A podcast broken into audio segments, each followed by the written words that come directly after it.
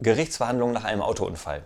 Der Anwalt des schuldigen Fahrers fragt den Kläger, ist es richtig, dass Sie nach dem Unfall meinen Mandanten gesagt haben, Sie seien nicht verletzt?